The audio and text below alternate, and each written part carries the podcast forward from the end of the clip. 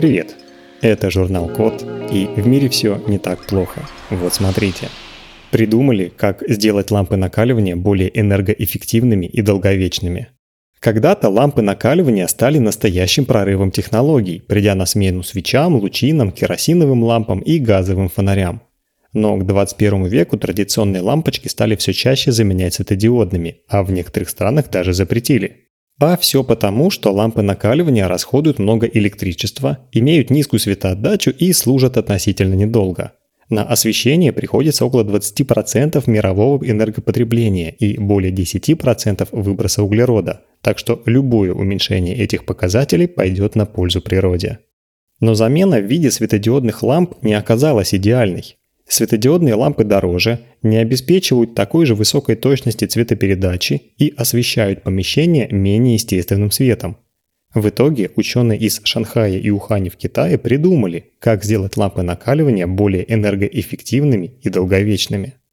Смотрите, стандартная лампа накаливания – это просто проволочная нить в стеклянной колбе. Она светит за счет того, что электричество подает тепло на нить накала, Колба при этом удерживает инертный газ, который предотвращает окисление нити.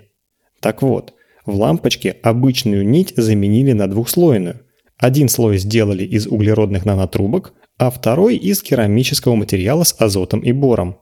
Вместо стеклянной колбы нить поместили в керамический ящик с окном из кварца, который перерабатывает фотоны. Светоотдача такой лампы выросла с 15 люмен на ватт в стандартном исполнении до 173, то есть почти в 10 раз. А еще стандартный срок службы в 2000 часов вырос почти до 60 тысяч, что сравнимо с долговечностью светодиодов. Такая технология производства может вернуть лампы накаливания в строй, ведь они не будут уступать светодиодным, а кроме этого будут намного дешевле. Создали мини-роботов, которые ускоряют процесс пивоварения. Сразу скажем, мы не призываем употреблять спиртные напитки и не рекламируем их, а только рассказываем о том, как работают технологии и что они сейчас умеют делать. Например, сейчас пиво – это один из самых потребляемых напитков в мире, но варится пиво очень долго.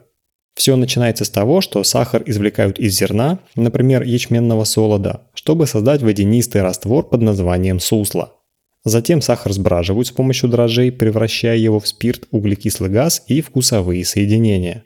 Этот процесс длится до 4 недель, и за это время в будущее пиво могут попасть вредные микроорганизмы, которые испортят напиток кисловатым привкусом. Исследователи Брэнского технического университета и Высшей школы химической технологии в Чехии сделали специальных пивных мини-роботов. Они ускоряют процесс брожения пива, за счет чего снижается вероятность порчи напитка.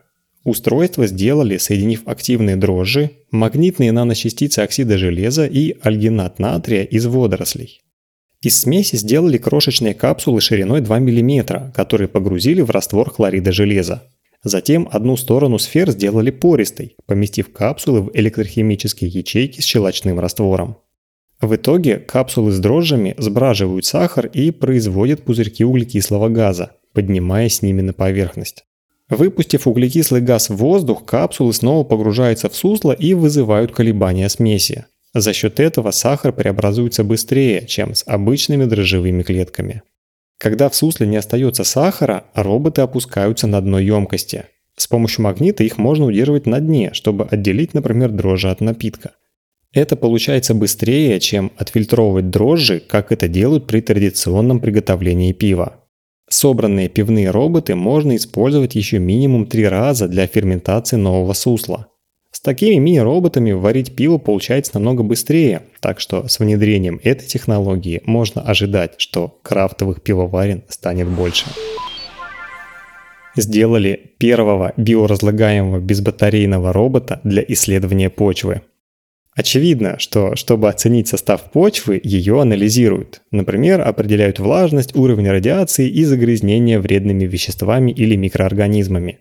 Такие исследования можно проводить в лабораторных условиях или на месте, но для этого нужно собирать образцы почвы, а затем либо вести куда-то, либо использовать сложное полевое оборудование.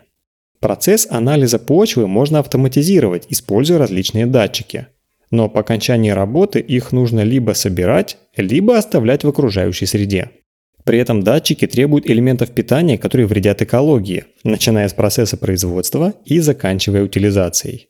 Чтобы решить эту проблему, исследователи Итальянского технического института и Тренского университета в Италии создали биоразлагаемого безбатарейного робота, который сам исследует почву.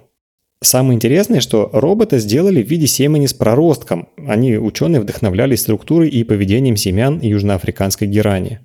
После отделения от растения эти семена самостоятельно двигаются по земле, исследуя ее и проникая внутрь, чтобы потом прорасти. Робота сделали комбинированным методом 3D-печати и электропредения из биоразлагаемых нанокристаллов целлюлозы, полимеров окиси этилена и полиэфира. Таких биоразлагаемых и независимых роботов можно будет использовать для беспроводного исследования и мониторинга поверхности почвы. Данные получится собирать на больших площадях в течение долгого времени, что особенно удобно в отдаленных районах. Изобретатели уверены, что такой робот пригодится в разных областях, от мониторинга окружающей среды до даже восстановления лесов. Создали принтер для вакцин, который может печатать лекарства для прививок на месте. Люди научились предупреждать многие вирусные болезни с помощью прививок. Но бывает так, что изготовление вакцин и их доставка в район вспышки заболевания занимает слишком много времени – а на местах при этом, например, нет обученного персонала или условий для правильного хранения. Например, не во всех отдаленных регионах есть специальное холодильное оборудование и медицинские работники, которые умеют делать прививки. Ученые из США и Швейцарии придумали для этого такое решение. Они придумали мобильный принтер, который печатает вакцины, проникающие через кожу.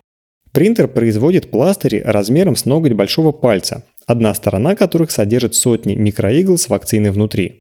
При размещении пластыря на теле кончики игл растворяются под кожей и высвобождают лекарства. Так вакцина проникает в организм без инъекции. Микроиглы при этом печатаются чернилами с молекулами вакцины, которые как бы заперты в виде наночастиц в липидных оболочках из жира и полимеров. За счет этого лекарство остается стабильным в течение недель или даже нескольких месяцев при хранении в обычных условиях, даже при комнатной температуре. Внутри принтера есть роботизированная рука, которая впрыскивает чернила в формы для микроигл, а вакуумная камера под формами притягивает чернила, чтобы они доходили до кончиков игл. После того, как пластыри напечатаны, их оставляют высохнуть на пару дней. Прототип устройства может печатать 100 пластырей за 48 часов, но это прототип. В будущих версиях планируют повысить производительность. Для тестирования пластыри разделили на три партии. Сначала первые две партии полгода хранили при температуре 4 и 25 градусов Цельсия, а третью – месяц при температуре плюс 37.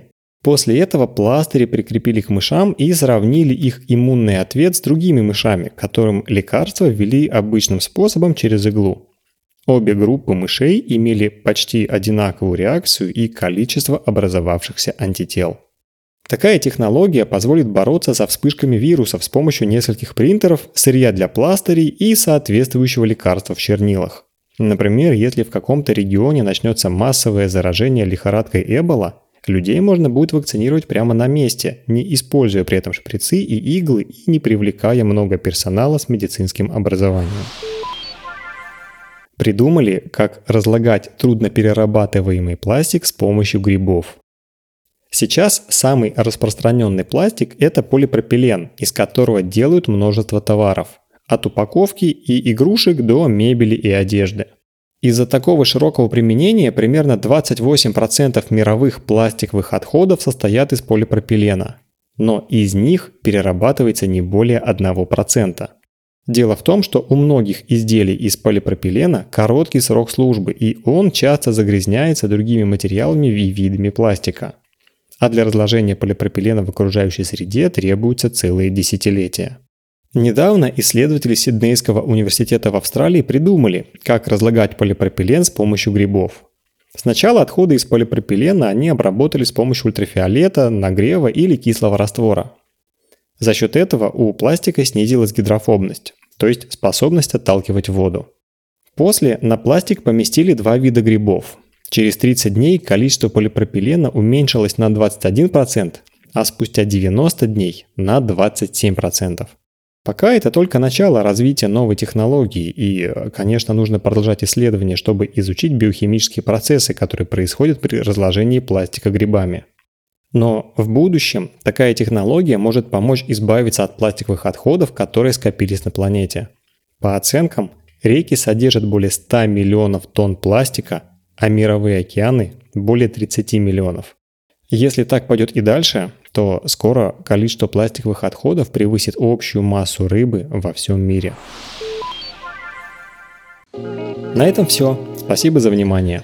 Заходите на сайт thecode.media и подписывайтесь на нас в социальных сетях. С вами был Михаил Полянин.